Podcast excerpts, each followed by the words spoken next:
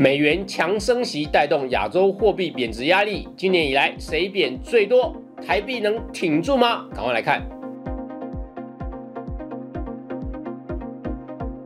社长聊天室秒懂财经关键字，大家好，我是峰哥。受到美国通膨下降速度不如预期，以及美元可能继续强劲升息的影响，美元指数在九月六号突破一一零点三四啊，再度改写近二十年的新高。那新台币则是在九月十四号的时候贬破了一美元兑三十一新台币的重要关卡。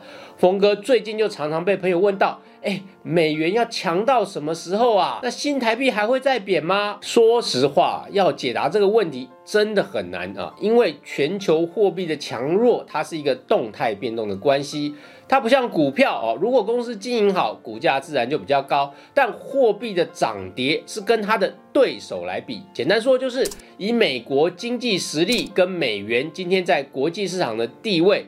其实它已经比不上它自己在二十年前的地位，但现在美元仍然是全球货币最强哦，也就是说全球货币皆垂泪啊，唯美元独强。这是因为普遍来说呢，其他货币更弱那以欧元来看呢，它今年一度贬破了一美元以下啊，这是近十九年来的最低价位。那更惨的是。英镑它来到英镑兑一点一五美元的三十七年新低点，甚至市场上已经有人开始预测英镑将会跟欧元一样贬破到一美元以下。我个人也很尊敬的英国女王伊丽莎白二世哦，最近听到她辞世的消息，真的很令人感伤。我想他生前看着这个曾经的日不落帝国，跟曾经当过全球霸权货币的英镑。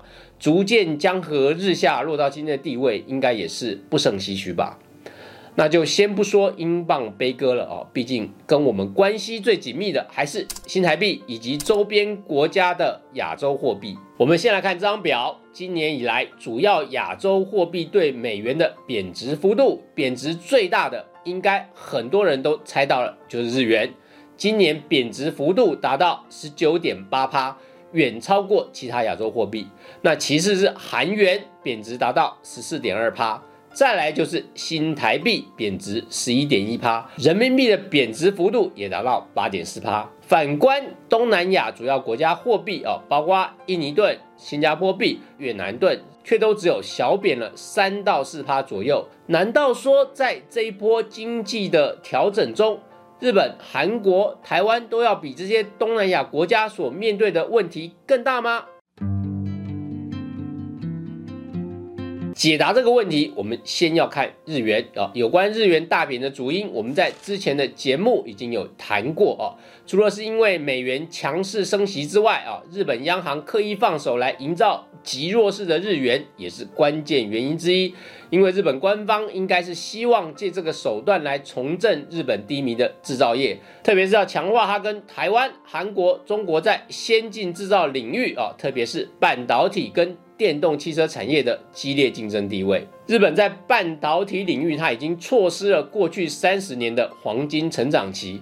那日本汽车业虽然享有汽油车的市场优势地位，但它在电动车的发展哦，却落后于美国哦，甚至中国。那就像台积电是台湾的护国神山，日本上市公司中市值第一大的。丰田汽车也可称得上是日本的护国企业，在电动车这一仗，日本不能输也输不起，因为影响到的不只是车厂本身，还有日本国内成千上万的零组件制造商，牵连甚广。这也是为什么当日元一贬值哦，台湾的汽车零组件业跟工具机业者都非常紧张，因为日本、韩国、台湾在这个领域的竞争非常激烈，一点点的汇率优势就有可能影响接单的成败。讨论产业竞争牵动国家经济力的问题，我们一定要看一下诺基亚跟芬兰的故事。诺基亚它曾经是全球手机业的霸主，它在最巅峰时期。全球手机市占率一度高达近四十趴啊，更是芬兰护国神山等级的企业，市值在最高的时候占芬兰上市公司总市值的一半。稍有一点年纪的人，应该都记得诺基亚在功能型手机时代的风光岁月，比之现在的苹果 iPhone 手机啊，绝对是有过之而无不及。那在功能型手机成长最快速的2001年至2008年这段期间啊，诺基亚的成功带动芬兰 GDP 成长速度惊人，从1294亿美元成长到2857亿美元，八年内 GDP 产值成长超过一倍。但 iPhone 在二零零七年问世，二零零九年之后，智慧型手机开始快速掠夺功能型手机的市场，并成为主流产品。那诺基亚的市占率呢，也就开始快速流失。芬兰经济因此陷入长达十余年的低迷期。到二零一五年的时候，芬兰 GDP 一度跌到只有两千三百四十五亿美元，比它的高峰期萎缩了将近十八趴。那直到二零二一年，芬兰的 GDP 产值才终于以两千九百九十一亿美元再创历史新高。但在同一期间，我们可以对比一下台湾，在台积电等半导体业者蓬勃发展的带动下，台湾 GDP 大体上呈现稳健增长的趋势，从二零一零年的四千四百四十三亿美元，成长到二零二一年超过六千七百亿美元以上。从诺基亚的跌倒跟台积电的成功啊，我们就更容易看懂核心产业的竞争成败对国家经济力的影响，那也就更容易的明白，在美元强势的大背景之下啊，经济国力还算相对强健的日本、韩国、台湾，却在这一波的货币贬值中。贬得比东南亚国家更多，主要的原因之一就是采取了竞争性的贬值策略哦，来试图抵消其他国家采用的汇率武器。简单说，就是当 A 国的货币贬值之后，那作为 A 国出口竞争对手的 B 国，怕自己国家的出口产业竞争力受影响，也放手让它的货币贬值，然后 A 国再贬值，B 国就再跟进啊，形成一种竞争性的联动贬值。但这一招呢，也是双面刃。